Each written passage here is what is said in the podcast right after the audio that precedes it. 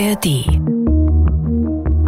Das wirklich Einende seit den späten 60er Jahren ist, dass eigentlich wir uns den Schwachen widmen.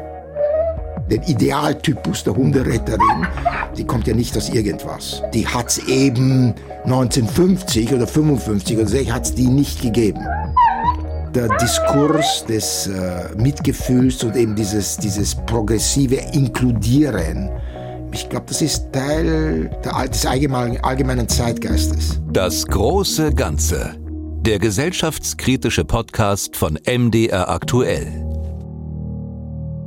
Der Hund, treuster Freund des Menschen, das ist längst nicht mehr nur eine Plattitüde. Haustiere sind heute weniger Eigentum oder Nutzobjekte als Familienmitglieder. Das ist eine Entwicklung, die ab den 60er Jahren einen Schub bekommen hat. Die gesellschaftlichen Werte haben sich seitdem stark verändert. Mit der 68er Generation kam ein neuer, ein sogenannter Diskurs des Mitgefühls auf, der ehemals ausgeschlossene Gruppen stärker in die Gesellschaft integriert hat. Und das meint nicht nur Frauen oder damals die schwarze Bürgerrechtsbewegung, sondern das meint auch Hunde. Das zumindest sagt der US-amerikanische Politikwissenschaftler und Soziologe Andrei Andy Markowitz, mit dem ich in dieser Folge sprechen will.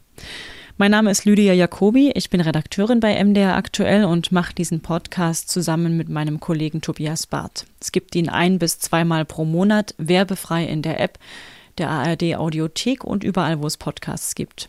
Herzlich willkommen.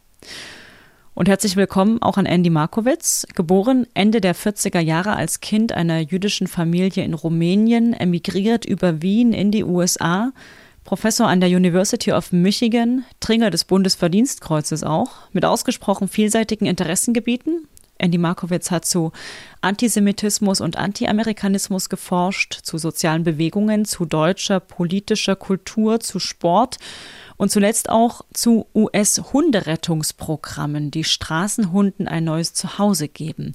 Ein Beispiel, an dem Andy Markowitz festmacht, dass sich unser Verhältnis zu Tieren seit den 60er Jahren maßgeblich geändert hat. Andy Markowitz, freut mich sehr. Hallo. Freut mich auch, danke. Sie haben selber ein Golden Retriever, Emma. Es gab auch mehrere andere Hunde vorher, Cleo, Stormy, das sind die Namen, die ich erinnere.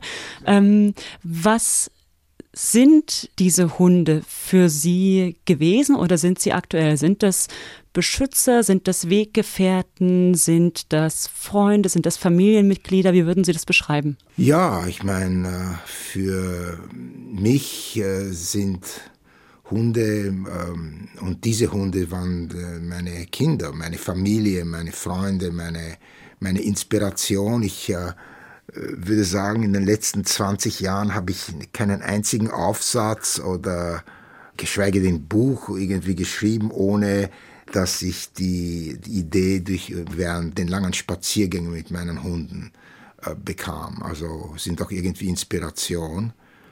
Und ja, sind äh, einfach ja, alles, alle, alle diese, alle die Funktionen, die Sie so schön aufgezählt haben, bestehen. Außer vielleicht, wie gesagt, Beschützer auch irgendwie, aber da würde ich mich schon eher auf einen, auf einen German Shepherd oder irgendeinen belgischen Malinois verlassen, als auf einen Golden Retriever. Mhm. Der Golden Retriever würde dann äh, zum Einbrecher gehen und, hallo Herr Einbrecher, wie schön Sie hier zu sehen, äh, wollen Sie noch, äh, wollen Sie mich streicheln? Also kein großer Beschützer, aber mhm. okay. Nun wundert man sich vielleicht, wenn man ähm, sich die Forschungsgebiete, Themengebiete ansieht, mit denen Sie sich so im Laufe äh, Ihrer akademischen Karriere beschäftigt haben. Anti-Amerikanismus, Antisemitismus, soziale Bewegungen, die Grünen. Gewerkschaften. Gewerkschaften. Ja. Und dann Tiere, Hunderettungsprogramme. Wie kommt denn Politikwissenschaftler, Soziologe, Sie sind ja beides dazu, sich mit diesem Thema zu beschäftigen? Ja, da ist die wunderbare Institution einer, wie man es in Österreich sagt, Pragmatisierung in Deutschland, weiß ich, Dauer, Dauerstelle oder eine Sicherheit ist der Stelle. Im, Im, Englischen heißt es Tenure. Und ich nehme das sehr, irgendwie sehr ernst, dass man Tenure jemandem erlaubt, wirklich das zu machen, was er will. Und ich bin, ähm, irgendwie auch äh, selbstbewusst genug oder vielleicht sogar ein bisschen auch keck und frech und, unerzogen, dass ich das mache, was ich will. Und mir ist es eigentlich uninteressant, dass meine Kollegen sowohl in der Soziologie, oder dort weniger, aber in der Politikwissenschaft äh, glauben, dass ich übergeschnappt bin, dass ich sowas mache. Ich habe äh, eine wunderbare Position, wo ich eben mir erlauben darf, äh, eigentlich meine Hobbys zu verwerten. Da, darum geht's. Und ich äh, habe schon Hunde lange geliebt, wie ich eben aber Gewerkschaft und anderes Wichtigerem vielleicht geforscht habe oder sagen wir etablierterem geforscht habe. Äh, aber dann äh, war es mir klar, dass eine, es ein wahnsinnig interessantes Thema. Mir, äh, ich fand diese ganzen Dog Rescue Organisationen wahnsinnig interessant, auch von einer menschlichen, aber auch von sozialwissenschaftlichen Standpunkt. Und so habe ich mir eben erlaubt, das zu erforschen. Und genauso wie ich am Anfang auch bei Sport war, das irgendwie nicht ganz koscher. Ich meine, irgendwie, das ist nicht ernst genug, was mhm. immer das he heißen mag. Und äh, nachdem ich äh, ein hochbezahlter Tenured Professor bin, kann ich machen, was ich will. Mhm. Und ich habe das ernst genommen und jetzt habe ich gemacht, was ich will. Mhm. Bevor wir zu Ihren konkreten Gedanken kommen, vielleicht um den Rahmen noch mal etwas größer zu ziehen, ähm, dass sich die Gesellschaftswissenschaften oder eben auch die Soziologie mit der Beziehung zwischen Mensch und Tier befassen, ist ja auch noch gar nicht so lange der Fall, oder? Also wann wurde das ein Thema? Das ist eben, ja, ich würde sagen, ähm, hier nicht bis zu den späten 90er Jahren. Ähm, ich weiß nicht genau, wann Animal and Society gegründet worden ist, vielleicht späte 80er Jahre gar. Das ist einer der hauptakademischen Zeitschriften. Mhm. Es hängt eben alles mit Compassion, es hängt alles mit dem The Animal Turn. Es gibt ja diesen wunderbaren Wort, das The Animal Turn, das kommt ja parallel von The Culture Turn. Mhm. Also der Culture Turn, der kam, wann irgendwie in den späten 70er Jahren gibt es den Culture Turn. Und den Animal Turn, würde ich sagen, ist irgendwie so in den 90er Jahren wo man eben angefangen hat, das ernst zu nehmen und wo das eben darauf beruht, dass eben Tiere nicht nur als Subjekte zumindest ernst genommen werden, wenn nicht sogar äquivalent den Menschen, aber auf alle Fälle auch eine äh, wichtige Form von Mitgefühl für den Schwachen. Und wenn Sie so, ich würde sagen, das wirklich Einende seit den späten 60er Jahren ist, dass eigentlich äh, wir uns den Schwachen widmen. Und die Schwachen sind eben Schwarze und Hispanics und Frauen und, und, und, und. Es wird immer mehr. Wird, was heißt Demokratie? Demokratie ist etwas Inkludierendes. Und das heißt, wir inkludieren immer mehr früher Außenstehende in Kanada ist eben der, der, ganze Diskurs total geändert worden über, über die First Nation und auch jetzt in Australien. Oder, die gab es vorher nicht. Ich war in Australien zur Frauenfußball-Weltmeisterschaft, nebenbei auch ein Thema von mir, genau dasselbe besprechend. Also in dem Großen ist irgendwie eine Inkludierung, eine Demokratisierung der westlichen Welt, in dem jetzt Frauen Fußball spielen und ernster genommen wird. Und eben zum Beispiel, ich war eben des Öfteren in der Sydney Oper und der Sydney Oper wird äh, jeden Abend vor der, der, Vorstellung wird etwas über die Aboriginals äh, gesagt und wo dieses Oper, auf welchem Land das steht. Und in Neuseeland ist ja schon die andere Fahne auch äquivalent der neuseeländischen Fahne, die Maori-Fahne.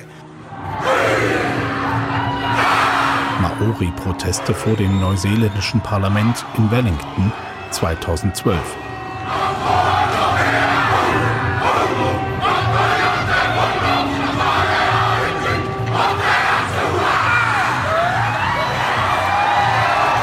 Also es ist alles eine Art irgendwie, äh, was für mich sehr wohltuend ist, dass wir eigentlich früher nicht ernst genommene Wesen, unter anderem auch Tiere, jetzt ernst nehmen. Und und in dem Sinn ist dieser Culture Turn eben zu sehen und dann natürlich Animal Turn. Und der Animal Turn, wie gesagt, späte 80er, 90er Jahre, Animals and Society.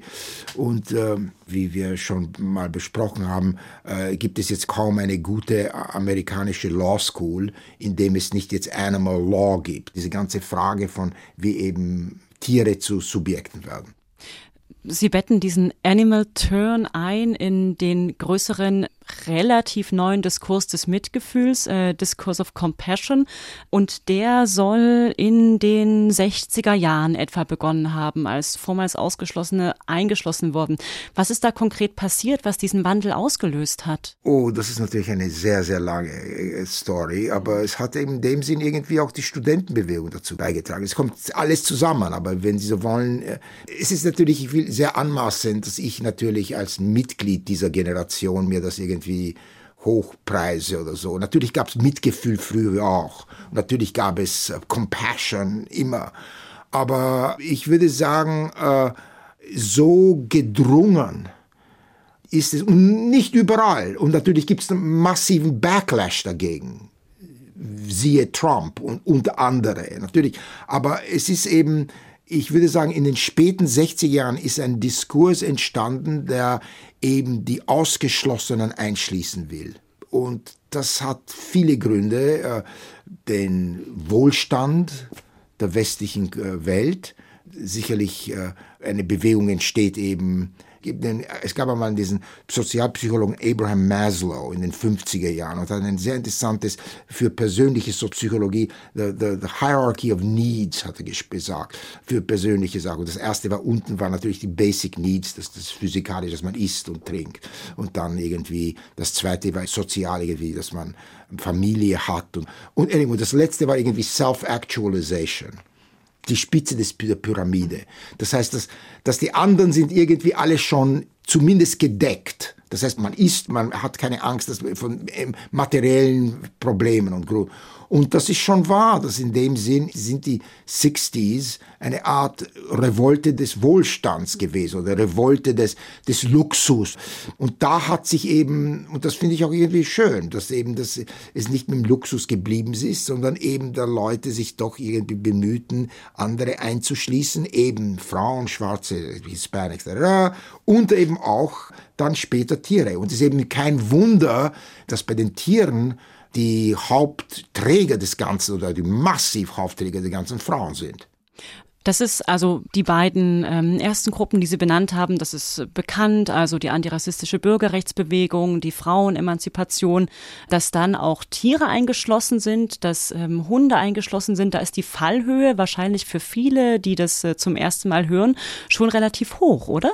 Nein, vielleicht, nein, vielleicht ist es für jemanden hoch, aber es sollte nicht so hoch sein, weil wenn Sie bedenken, zum Beispiel ist die amerikanische Ökologiebewegung in den späten 60er Jahren äh, entstanden, indem man einen Fisch, der heißt der Snail Darter, ist ein kleiner Fisch, den man den schützt gegenüber dem großen Damm, der gebaut werden sollte.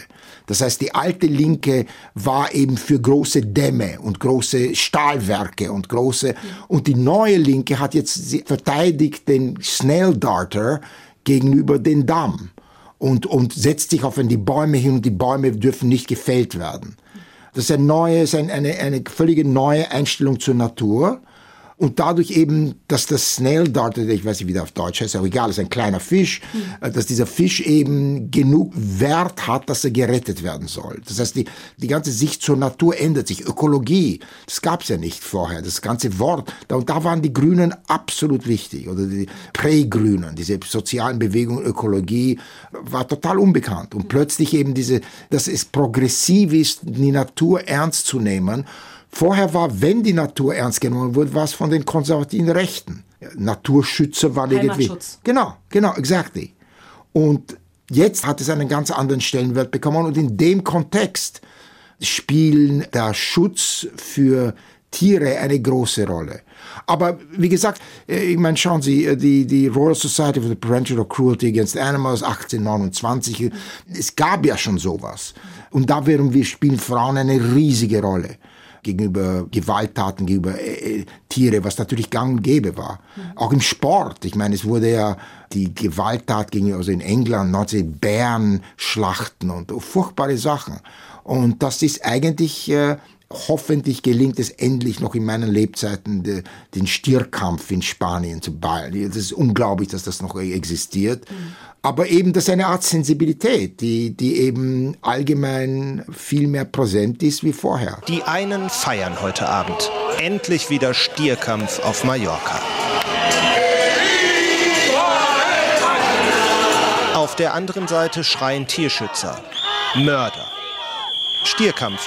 Kultur oder Tortur?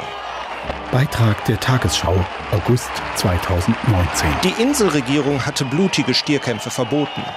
Doch das spanische Verfassungsgericht entschied, Stierkämpfe sind nationales Kulturgut, Regionen dürfen sie nicht untersagen. Ich würde weitergehen. Wenn Sie heute jetzt irgendwo in einer deutschen Stadt äh, jemanden sehen, der seinen Hund tritt oder irgendwie schlägt oder so, ich bin absolut überzeugt, dass da Leute einschreiten würden äh, die Polizei rufen oder was machen Sie, hören Sie sofort auf oder und ich bin auch sicher, dass das in den 50er Jahren nicht passiert hätte. Also es ist eine ganz andere Sensibilität gegenüber den Schwachen.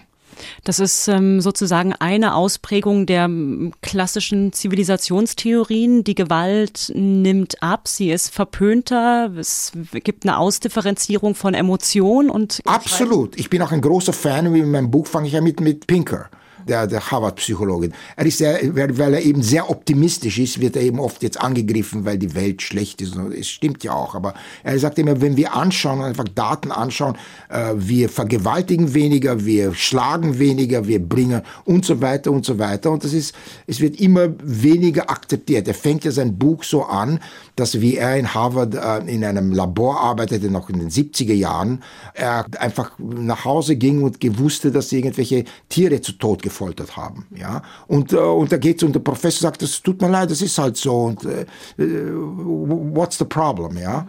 Das ist eben anders. Wir kommen dann noch auf die äh, Rolle der Frauen zu sprechen. Das ist äh, sehr interessant.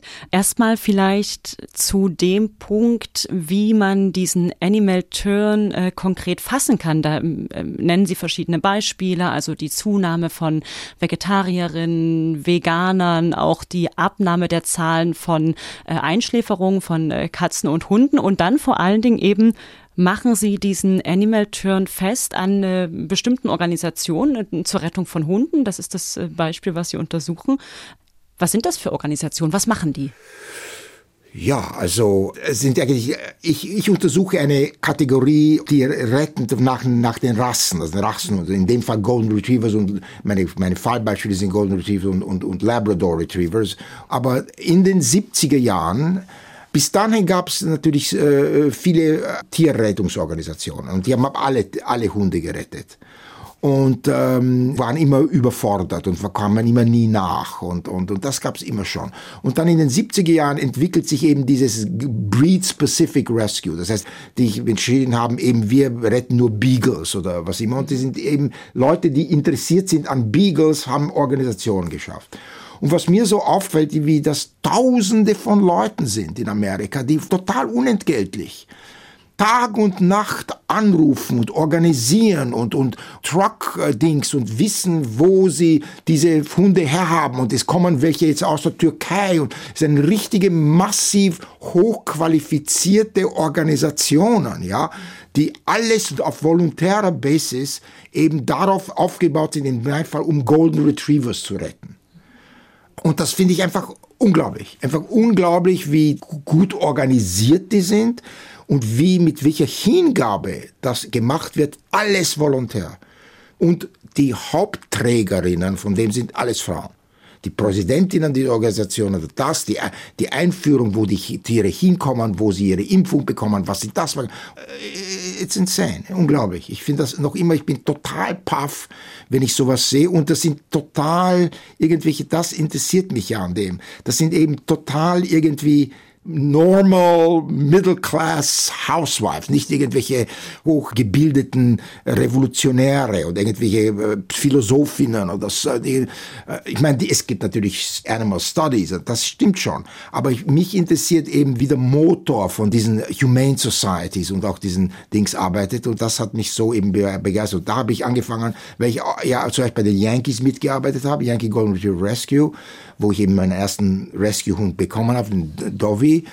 Und da fiel mir auch auf, wie total marginal ich und verschiedene Männer waren. Wir sind dann herumgefahren oder wir haben abgeholt oder im IT-Bereich sind immer Männer, fixen die Computer und so. Aber sie haben eigentlich nichts zu reden. Es ist ein totales Feminat. Und das habe ich bei meiner, in meiner Umfrage, ob die irgendwie Feministinnen sind. Das sind sie nicht. Hm. Das heißt, die sehen sich irgendwie nicht als, sind immer überrascht, wenn ich sage, ja, wisst ihr, dass das nur Frauen sind? Oh, wirklich? Oh, okay. Ja, wirklich, nur Frauen. Und es ist interessant in der Studie, was Frauen sagen, warum das der Fall ist. Viele sagen eben so äh, von der feministischen Seite ja unfeministische Punkte. Wir organisieren besser. Äh, wir sind weniger Ego-Maniacs, bewusst, dass ich besser werden, irgendwie höher als der andere. Äh, wir sind zäher. Und wenn du das irgendwie sagst, äh, ist das irgendwie was mit Feminismus? Das ist eigentlich nicht. Wir sind das, das machen wir, weil das uns unglaublich, weil das wichtig sind. Und eigentlich, was mir einfiel, ist der wunderbare hebräische Tikkun Olam, also das heißt, die Welt verbessern, oder die Welt uh, to balm the world auf Englisch, also Balsam, ja. Und das ist irgendwie, was die tun. Sie tun das irgendwie nicht für, ja, es ist, natürlich gibt es sicher Egos, ich meine, die, wer mehr rettet oder wer mehr Hunde, klar, aber es ist äh, irgendwie ähm, was, was sehr Interessantes. Hunde beißen mich nicht. Es sind die Menschen. Marilyn Monroe. Man kann in die Tiere nichts hineinprügeln, aber man kann manches aus ihnen herausstreicheln. Astrid Lindgren. Gib den Menschen einen Hund und seine Seele wird gesund. Hildegard von Bingen. Sie beschreiben diesen Typus der Hunderetterin sehr, sehr anschaulich, äh, fast zum Schmunzeln anschaulich. Also Frauen zwischen 36 und 56, die haben ein kleines Einfamilienhaus, das ist umzäunt, äh, die verdienen so und so viel, die füttern ihren Hunden dieses und jenes Trockenfutter und sie fahren äh, in den Urlaub und was noch alles an Spezifika mit dabei stand, dass das eine solche Frauendomäne ist, die Rettung von Hunden, die Tierliebe ähm, in den USA. Ich fasse es jetzt mal so ein bisschen weiter. Was sagt das denn aus über Rollenbilder beziehungsweise auch über die Verteilung dieses neuen gesellschaftlichen Mitgefühls? Das ist eine sehr, ich weiß nicht, ob ich die, die, Ihnen die Frage beantworten kann. Also es ist eine sehr gute und komplizierte Frage.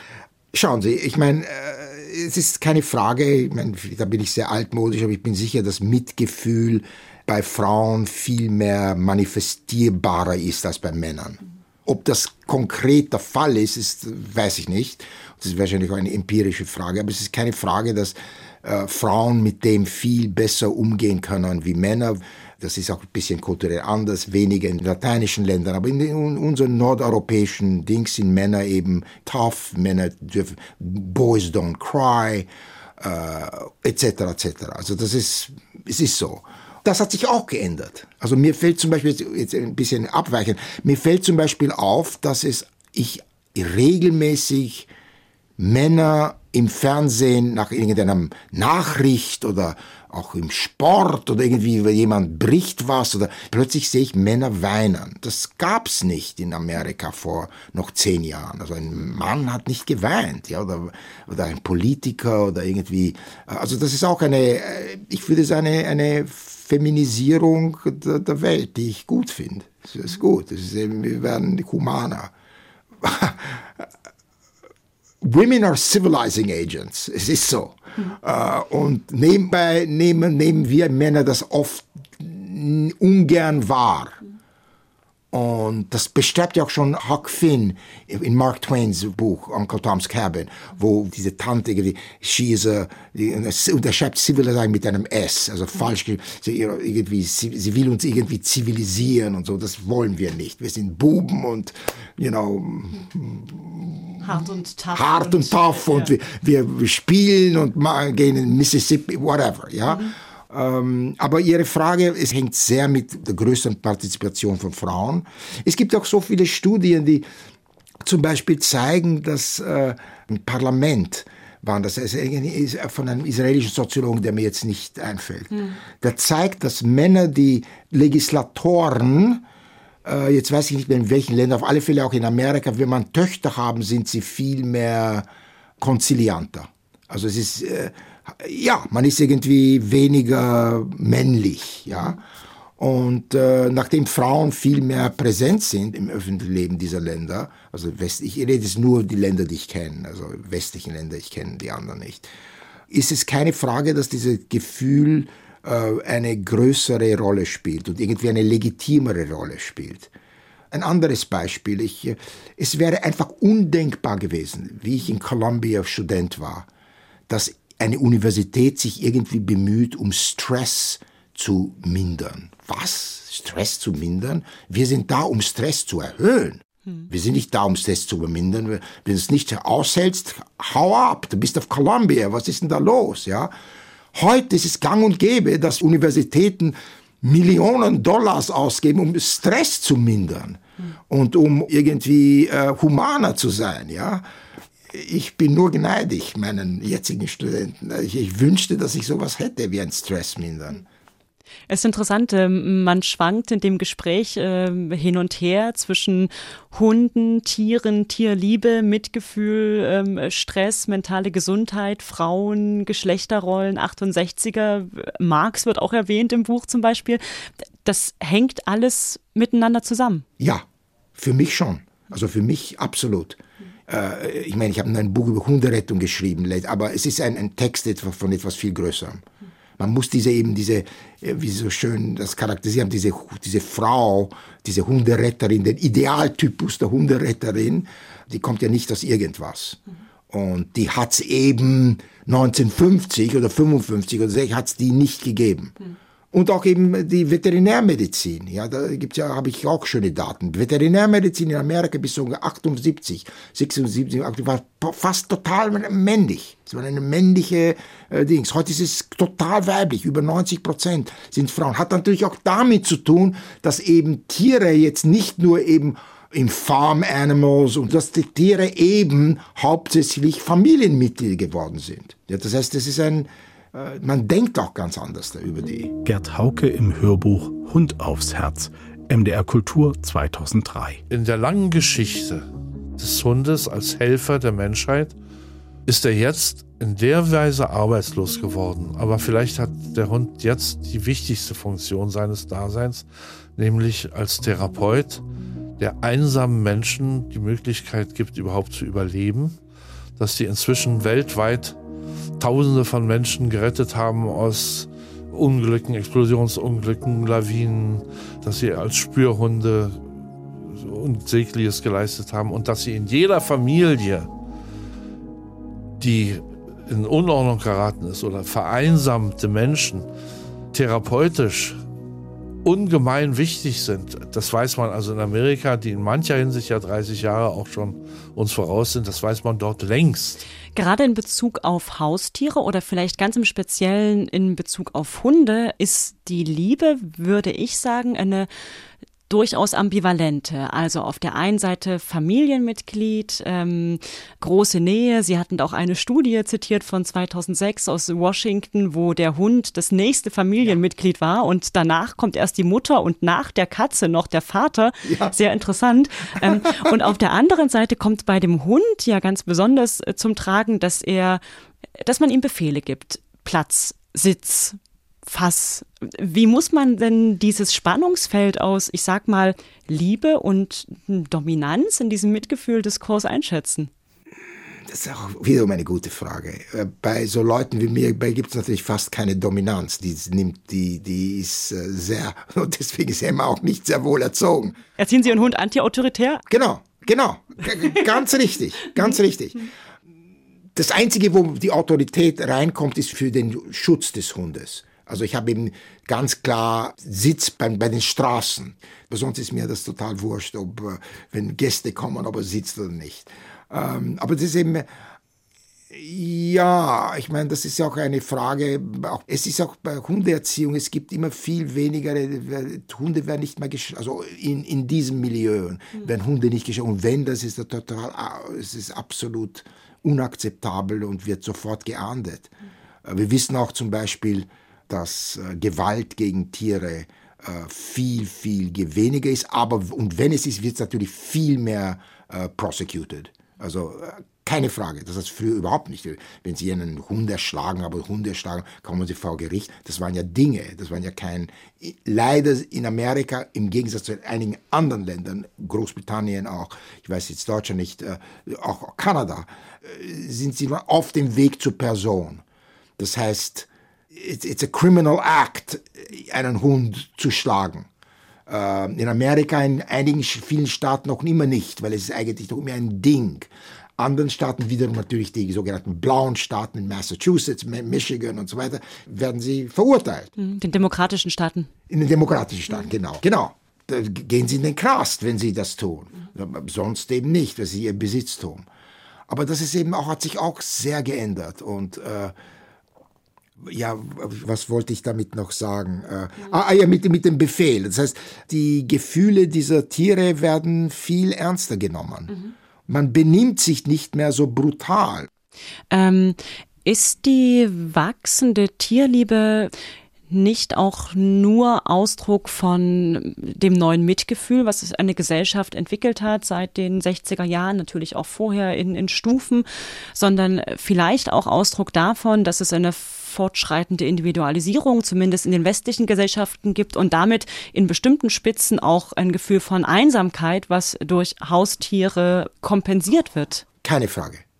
Absolut. Es ist überhaupt keine Frage, dass die Tiere, die Hunde in New York und in San Francisco und in Chicago oder dass die unter anderem auch die Funktion, wenn ich das so krud ausdrücken darf, die Funktion einer Liebe haben. Das heißt, es ist genau, das ist ja eine, Art Vereinsamung, die, die Familie ist aufgebrochen und dass eben der Hund letztendlich der einzige da ist, der eben immer da ist und der eben eine äh, unconditional love hat. Also dass es eben teilweise auch Ausdruck ist einer Art Vereinsamung oder der, dem immer größeren Ausfall der früher. Und da, das sehen wir auch. Also früher war der Hund Teil der Familie, aber auf der Farm. Und da war eben auch, wenn Sie wollen, so richtig Hund. Da bespreche ich mit einer meiner Berkeley-Kollegen. Wie sie noch am Anfang, wie, wie nach Berkeley gekommen war der Hund wirklich noch Hund. Der ist ausgegangen, allein und so. Und, und die Christa hat, äh, ist weg, ja. Und wie im Laufe der nächsten drei, vier Jahrzehnte die Hunde immer mehr zu Hause und immer auf sie Ängste hatte oder die, die eine ganz andere emotionale Funktion hat, wie sie eben von der kalifornischen Farm, wie sie, wo sie aufgewachsen sind, mit vielen Hunden, wie die Hunde sich total geändert haben. Und das hat natürlich eben mit Urbanität zu tun. Sie haben das ja jetzt speziell für die äh, USA untersucht, wie sich das Verhältnis zu Tieren und zu Hunden verändert hat in den letzten Jahrzehnten. Inwiefern lässt sich das denn übertragen auf Deutschland, auf Europa, auf andere Länder? Ich glaube, vieles ja. Ich muss sagen, ich kenne mich im vielen wirklich nicht gut aus und das, das müsst, dürfte ich wirklich nicht lang reden, aber im, im, tendenziell stimmt das alles. Also ich weiß jetzt eben nicht, ob es in Deutschland auch eben diese Breed-Specific Rescues gibt, aber tendenziell, dass Tiere genauso anders geliebt werden, dass Hunde eine wichtige Rolle spielen, dass Hunde eine Art, also familiäre Rolle spielen, ist, also sehe ich da überhaupt keinen Unterschied in, sagen wir, was kenne ich eben, Deutschland, England, ähm, Wien und so. Sehe ich keinen Unterschied. Aber das Konkrete weiß ich nicht. Also ich weiß nicht, ob eben in diesen Rescue Organisationen wiederum Frauen so dominieren. Das weiß ich nicht. Das ist auch ein bisschen anders, weil den Ländern, die Sie angeschnitten haben, gibt's, die Parteien haben eine viel größere Rolle. Also ich kann mir gut irgendwie auch parteiähnliche Organisationen oder Gewerkschaften eine größere, hier sind es eben Voluntary Associations. Hat ja schon Tocqueville so wunderschön beschrieben. Also, ähm, das ist eben so amerikanisch. You form a club and an organization, ja. Und eben diese Voluntarism nennt er. Und das ist eben irgendwie so sehr amerikanisch. Eben dieses, man gründet eine Organisation. Und das ist eben, glaube ich, weniger dort. Vielleicht ist es mehr mit, auch staatlich, könnte ich mir gut vorstellen. Das gibt es ja in Amerika alles nicht. In Amerika gibt es ja keinen Staat in dem Sinn. Ich meine, es gibt ja, es ist alles voluntary. Die Fundraising, das Um und Auf der amerikanischen Universitäten oder der amerikanischen Oper, amerikanischen Kunst Wiener, die Wiener Oper braucht keinen Fundraiser, weil das die, der Wiener österreichische Staat der Oper gibt. Die Metropolitan Opera of the braucht Fundraisers. Mhm. Und in dem Sinn brauchen auch die Golden Rescue Operation of Western Ann Arbor braucht eben Fundraisers. Mhm. Und die müssen das Geld, und dann machen sie Gitarrenabende, was immer, Tombola. Dieses Fundraising gibt es in Europa in dem Sinn nicht, weil es eben viel mehr äh, vom Staat oder vom Para paraöffentlichen Etablissements ge ge gegeben wird und was in Amerika eben alles volontär ist. Beitrag von MDR Thüringen, Dezember 2022. Ja, nach der Corona-Krise waren die Tierheime ja zeitweise auch überfüllt, weil einige Menschen sich unüberlegt Haustiere angeschafft hatten und dann überfordert waren. Hat sich denn das mittlerweile etwas entspannt? Nein, leider nicht. Die meisten Tierheime sind wirklich noch bis unters Dach gefüllt. Aus Jena und Schmölln hieß es zudem, dass es auch schwieriger geworden ist, Tiere zu vermitteln. Das Geld sitzt bei den Menschen einfach nicht mehr so locker. Es gibt empirische Untersuchungen, die belegen, dass äh, der Mensch mitunter mehr Empathie für Tiere als für Menschen empfinden kann. Dem ist eine aufgefallen aus Boston von 2013. Da kam man zu dem Ergebnis, äh, dass die meisten Befragten mehr Mitgefühl mit erwachsenen Hunden als mit erwachsenen Kriminalitätsopfern haben. Ähm, wenn ich das so zuspitzen darf, widerspricht das nicht zumindest in Teilen der These, dass die wachsende Achtung vor Tieren, Tierliebe, Ausdrucksform auch von fortschreitender Zivilisierung ist, wenn auf der anderen Seite Menschen nicht dieselbe Empathie, dasselbe Mitgefühl abbekommen. Ja, interessant. Äh, ja, ich würde das nicht so one-to-one -one sehen. Mhm. Äh, schauen Sie, bei Tieren kommt eben doch was sehr Wichtiges hinzu, dass sie auf uns äh, angewiesen sind und dass sie letztendlich uns nicht widersprechen. Und sie, sie tun etwas Böses nur, wenn wir ihnen das auftragen. Und äh, es, es gibt eine Art Innocence, wie gesagt, Unschuld. Tiere haben eine Art Unschuld, die Menschen nicht haben. Ich glaube, das ist sehr wichtig, irgendwie in der, in der ganzen Story, in unserem Gehaben ihnen gegenüber. Dass sie eine Art Unschuld haben, die Menschen nicht haben. Und ich glaube, und, und so sehen es die meisten Menschen. Und deswegen sind sie eben auch gegenüber Opfern. Ich kenne diese Studie nicht. Äh, sehr interessante Studie, muss ich mir, muss ich mir von Ihnen dann erzählen. Aber auch bei Opfern kann ich mir vorstellen, dass letztendlich auch da ist immer die Frage, na ja, sie sind ja Opfer, aber was haben sie gemacht? Irgendwie ist immer auch auch bei Holocaust. Irgendwie, ja, natürlich ganz schlimm, aber waren die Juden nicht reich oder waren sie nicht das oder haben sie nicht Jesus umge umgebracht und irgendwas gemacht, ja? Ob das die richtige ist, ist egal, aber es ist, und das ist bei Tieren nicht der Fall. Ich meine, äh, äh, man ist dem Tiger nicht böse, dass der irgendwie die Antilope ist. Wenn man ihm so kein Bewusstsein, keine genau, Vernunft äh, genau, zuspricht. Genau. Oder er ist, das ist sein Wesen. Er, er, der, ich meine, es tut mir furchtbar leid. Ich, die, die, wir Menschen müssen einschreiten, um dass das nicht zu passieren, um eben den, den schwächeren Tier von den stärkeren zu schützen oder so. Aber letztendlich ist das nicht und da gibt es viele auch so Forschungen zum Beispiel zu Primates, also zu Affen oder es gab irgendwie so äh, irgendeinen Angriff von den Bonobos auf die anderen, die irgendwie auf, auf Rache beruhten oder so menschliche mhm. Dimensionen. Aber das ist auch teilweise, ich habe da mit Zoologen gesprochen, teilweise umstritten oder, aber das ist was sehr Rares. Aber irgendwie bei einem Tier ist eben diese Unschuld absolut entscheidend. Und oder sein, sein, er macht es nicht, um es irgendwie dem zu demütigen. Oder meine, Tiere töten, aber Tiere demütigen nicht. Ja, natürlich die Katze ähm, äh, lässt die Maus nicht sofort sterben und so, aber ähm, ja. Nun kann man gegenwärtig einen gewissen Gegenwind beobachten gegen diese mitfühlende Gesellschaft, die Sie konstatieren, gegen die Moral, gegen das, was in Deutschland manchmal als äh, Gutmenschentum abwertend bezeichnet wird. Wie muss man denn ähm, das im neuen Diskurs des Mitgefühls ähm, einsortieren?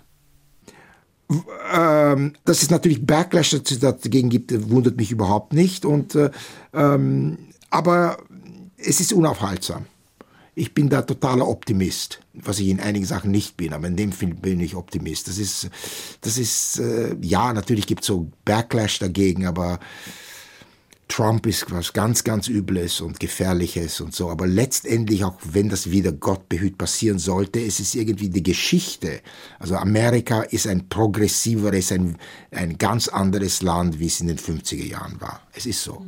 Mit, mit all seinen, wie man auf Englisch sagt, Warts und Warzen oder so, aber es ist, äh, und das kann man nicht aufhalten. Also das sind mehr Frauen, es ist gängiger und die Medical School sind 60 Prozent Frauen und, und so weiter und so fort und Professorinnen und es gibt furchtbaren Rassismus, aber es gibt viel mehr Schwarze in erhobenen Positionen und so weiter und man benimmt sich gegenüber Tieren anders wie früher. Und das entwickelt sich.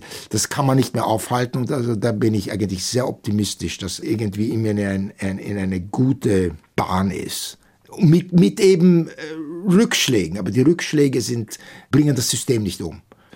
Der Diskurs des äh, Mitgefühls und eben dieses, dieses progressive Inkludieren, ich glaube, das ist Teil der, des allgemeinen, allgemeinen Zeitgeistes, würde ich sagen.